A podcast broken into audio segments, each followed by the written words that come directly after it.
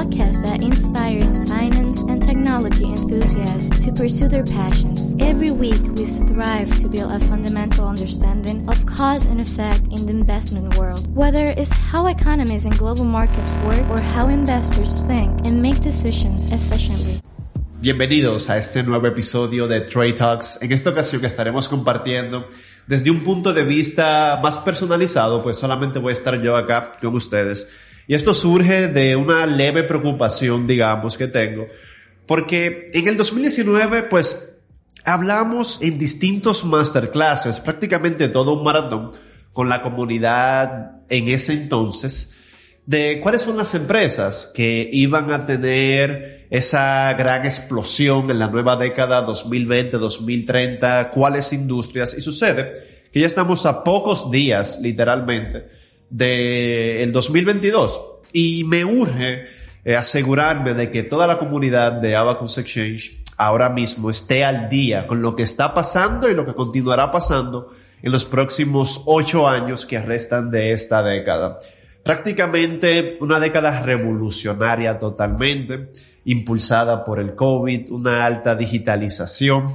Eh, se ve incluso en países eh, emergentes, vemos a El Salvador, pues utilizando Bitcoin, vemos cada vez más que nuestro propio país, la República Dominicana, cada vez más, pues incurre a la tecnología y digitalización para fortalecer los procesos. En Estados Unidos las cosas han ido un poco más rápido aún y prácticamente tengo acá para compartir con ustedes algunos instrumentos financieros que entiendo personalmente que debemos de prestarle atención porque pueden tener un crecimiento explosivo.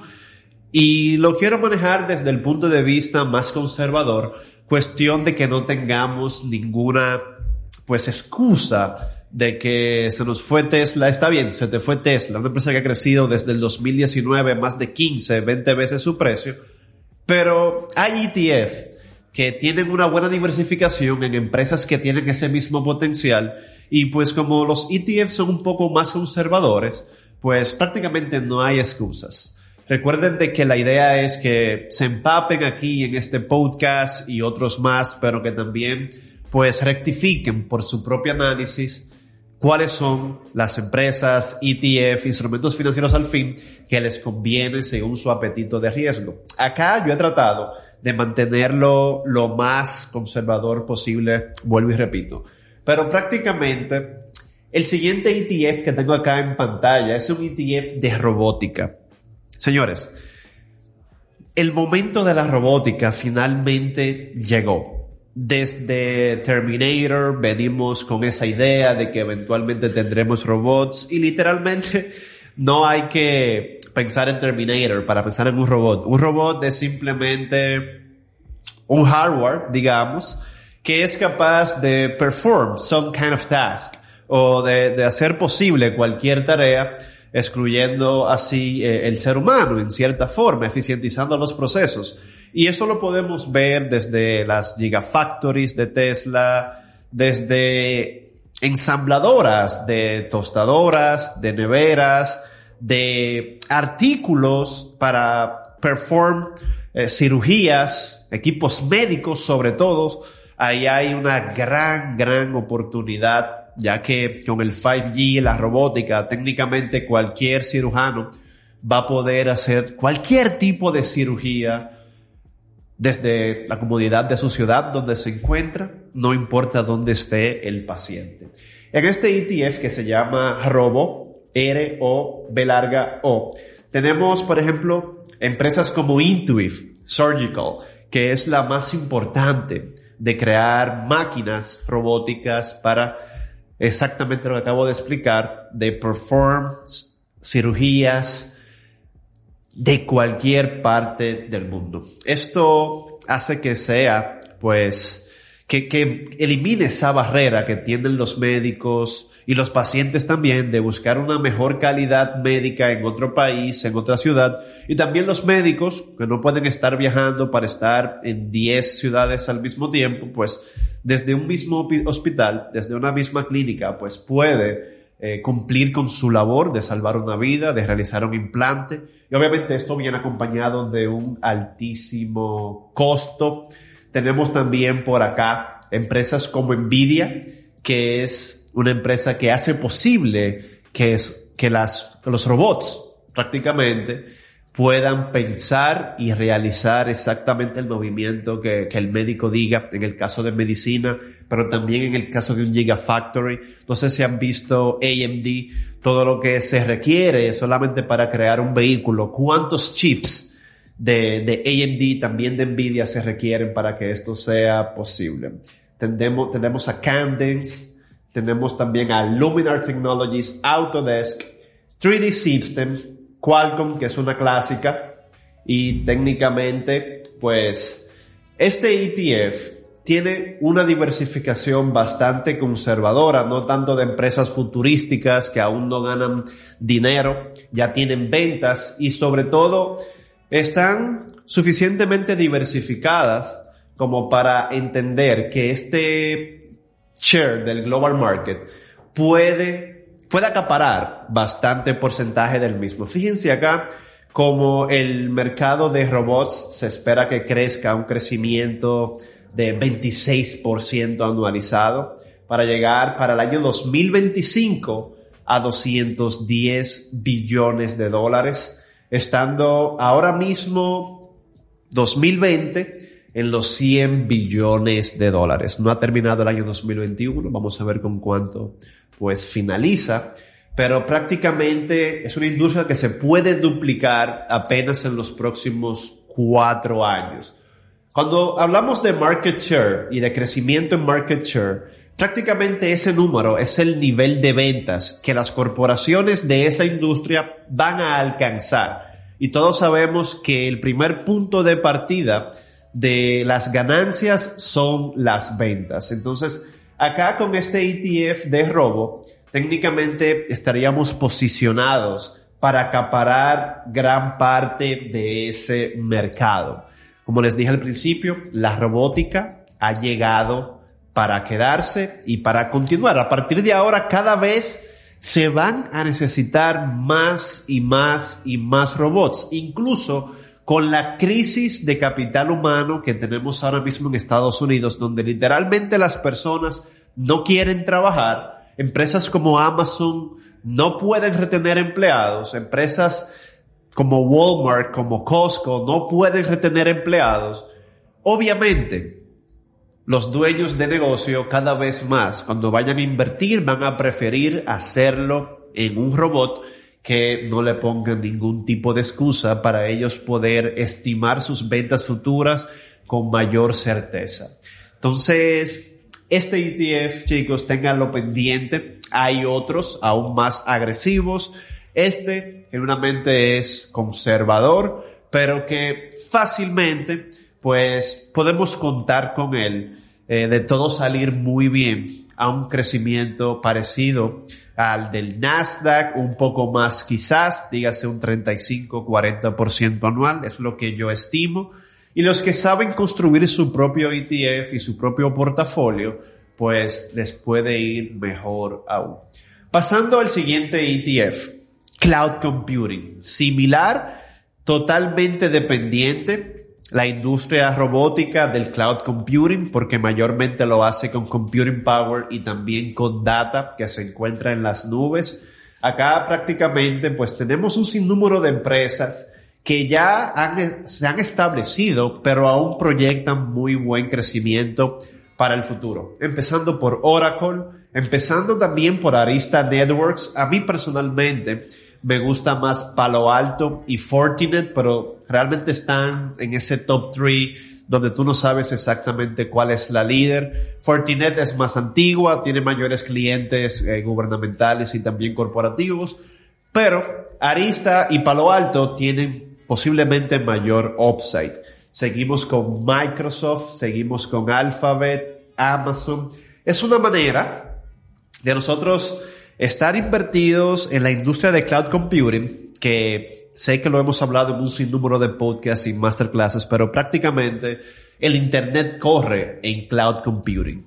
Y seguimos con Cisco, que es una clásica, Citrix, que es una clásica, tenemos Fastly, tenemos a Salesforce, tenemos a Splunk, que me gusta bastante, estuvo en mi Efficient Portfolio de 2020, post pandemia. Tenemos Twilo, que en Cloud Computing ha dejado a todo Wall Street con la boca abierta, pues ha crecido más de 500% en los últimos años. Appian Corporation, que la tradeé cuando salió como IPO en el 2017. Recuerdo que salió a 20 dólares y fue de esos IPOs que le saqué bastante porcentaje para los que han podido escuchar mi historia. Datadog la tengo ahora mismo en mi portafolio. La trabajamos en una clase previa de, de Abacus Dynamics. Snowflake, Warren Buffett, pues prácticamente fue una de sus últimas transacciones, sus últimas, sus, sus últimas compras, su última compra. Y ha, hablado maravillas de la empresa. C-Scaler, técnicamente también la trabajamos en el Dynamics Portfolio. Paycom, me encanta, nunca he podido comprarla barata, siempre está subiendo. Intuit, muy buena, pero tienen que hacer algún tipo de innovación. Pienso que sus planes son muy baratos, siguen, deben de subir los precios para elevar sus profit margins, pero son prácticamente los líderes por encima de H&R Block. Eh, Palo Alto, ya hablé de ella, y también tenemos a Qualys, Workday, Dropbox, no me gusta tanto, DocuSign, excelente. Y como pueden ver, en resumen, esta empresa o este ETF está muy bien posicionado con este listado de empresas que son 68 para tener acceso al cloud computing. No olvidemos que las líderes son Microsoft y Amazon y obviamente competir con esas dos gigantescas pues puede ser bastante difícil. Pero sí hay más pequeñas como Twilo que ofrecen servicios más especializados que también les dan bastante espacio a crecer un 100, un 200% en menor tiempo. Sabemos que esas gigantescas, pues para duplicarse, tienen que mover demasiada tracción como para que Amazon crezca 100%, una empresa de 1.6 trillones de dólares. Como pueden ver acá, chicos y chicas, el cloud computing market me encanta a mí, porque es un safe bet dentro de lo que cabe se puede decir. Todo el mundo se mueve en el Internet hoy en día. Eso no hay ningún tipo de duda, desde las aerolíneas, desde los hospitales, desde el e-commerce, desde los pagos digitales, desde la banca. Todo está de una manera u otra dependiente del cloud computing. Es para mí the safest bet en Wall Street ahora mismo. Y acá vemos que está creciendo a un ritmo de 17.9% anual. Fue una industria de 219 billones de dólares en el 2020 y que se estima que crezca cuatro veces más aproximadamente en los próximos siete años, hasta 791 billones de dólares. ¿Qué es lo más atractivo de esta industria?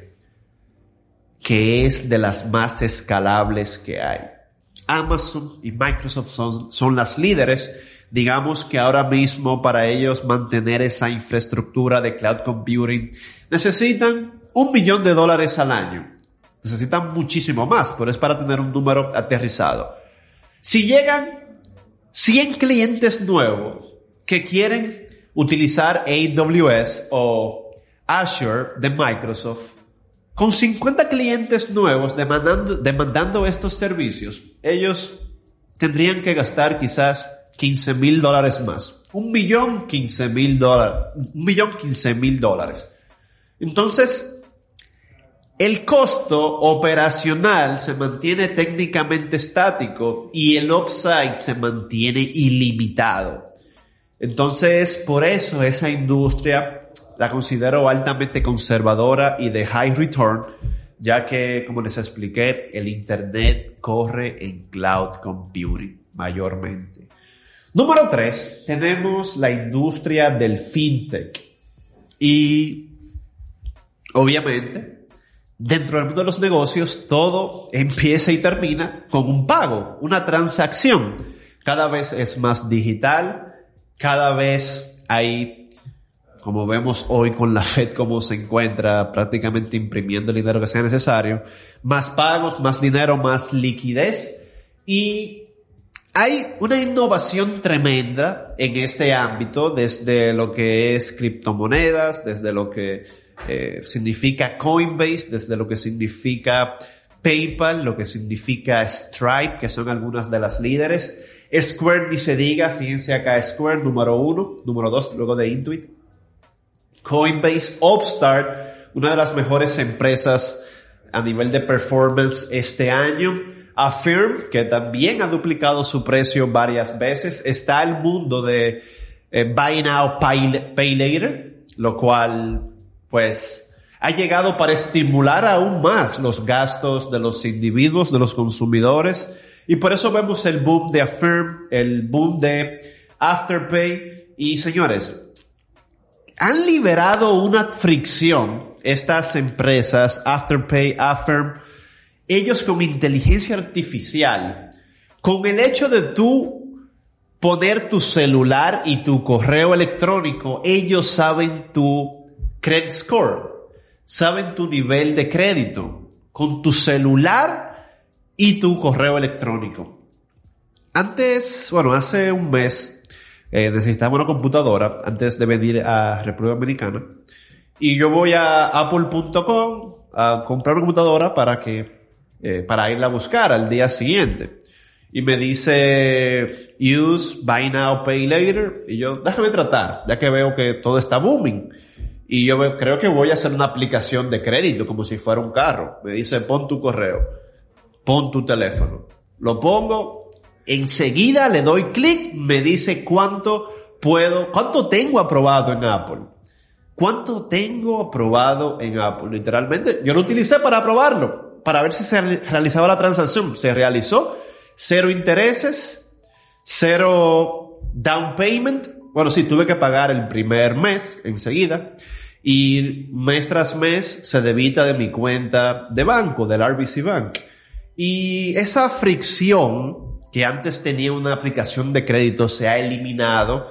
Prácticamente no hay intereses. El negocio de ellos técnicamente es el volumen. Si Apple detecta un uptick en ventas porque incluyeron Afterpay o Affirm o una de estas empresas, pues al final les paga un monto en algún tipo de sociedad, en una licencia, y de ahí vienen mayormente sus ingresos. Tenemos también empresas como Pago Seguro, que nos da exposure no solamente en Estados Unidos, sino también en Sudamérica, Brasil, lo cual es esencial porque cuando estamos invirtiendo para el mediano y largo plazo, pues muchas cosas pueden suceder y podemos ver que una empresa eh, como Mercado Libre, que prácticamente no sonaba, se veía despectiva, no sé, la comparábamos con Amazon, aunque sea inconscientemente, y nadie nunca creyó en Mercado Libre. Sin embargo, de las mejores empresas los últimos cinco años.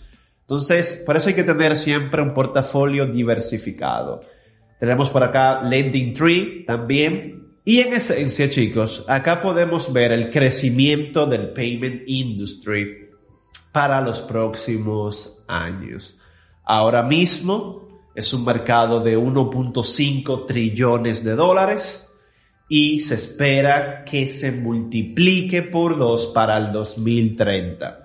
Todo por el crecimiento económico global, en primera instancia, dígase China, dígase India, algunas partes de Europa, pero con India y China ya tenemos. Son países que combinados hay 30% o 35% de la economía de la población global y que cada vez sacan más personas a la clase media que pueden comprar artículos en el Internet o en el mundo tradicional. Más pagos al final. Entonces, invertir en este ETF significa que tú tienes una fracción de las ganancias de todos los pagos que se realizan a nivel global. Y con lo que está pasando ahora, con la desigualdad a nivel global, chicos y chicas, y hasta, digamos que me da, por eso estoy haciendo este podcast, porque fíjense qué ha pasado. En el 2019 se hablaba en podcast masterclasses en la comunidad de la desigualdad financiera, que cada vez más los ricos se hacen más ricos y los pobres les sale más difícil salir de la, de la pobreza. Y desde hace tres años he venido yo ahí, ahí, ahí, hablando de que muchas veces es una excusa de que nos mantenemos en pobreza o clase media. Cuando tenemos el stock market ahí donde tú puedes comprar literalmente los activos que hacen a los ricos ricos. En una ocasión, en uno de esos masterclasses, yo entré a la página de Forbes y de Bloomberg Billionaires y vimos uno por uno cómo todos los hombres y mujeres más ricos del mundo se encontraban, eran, eran ricos porque tenían acciones de Tesla, de Google, de Microsoft, de Amazon, de Apple, de Alibaba, y así continuamente. Vimos el top 50 al menos. Y literalmente, hubiéramos comprado esas 50 acciones y hubiéramos crecido al mismo ritmo que estas personas. Entonces, desde luego, hay muchas trabas para crecer financieramente en la vida. Pero en los últimos tres años, que cada vez más hay más personas que rompen la barrera de 100 billones de dólares en riquezas, esas acciones Precisamente los que estamos apegados a Wall Street, a los mercados capitales, que sabemos invertir, que tenemos una cuenta de inversión, teníamos el mismo chance de analizarla e invertir en ellas. Y quizás no hubiéramos llegado a, ser billonarios, pero por lo menos nuestro capital hubiera crecido al mismo ritmo y estuviéramos en una posición mucho más arriba. Sé que muchos sí prestaron atención y e invirtieron en Tesla, sobre todo, en Apple, en Microsoft, y los felicito, pero si aún tú no lo has hecho, no te preocupes, porque ahora, ni siquiera en tres años va a haber empezado lo bueno, ni siquiera en el 2025. La década donde ya se va a sellar el cambio definitivo, donde se tendrá que incurrir en el basic income, en el Universal Basic Income, es la década del 2030.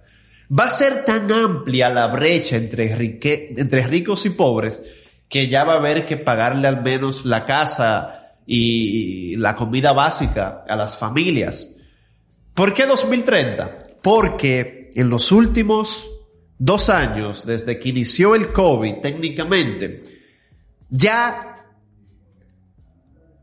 Muchísimos jóvenes han entendido eso y están invirtiendo agresivamente. Jóvenes con 18 años, jóvenes con 22 años, 21 años que han empezado a formar ese portafolio.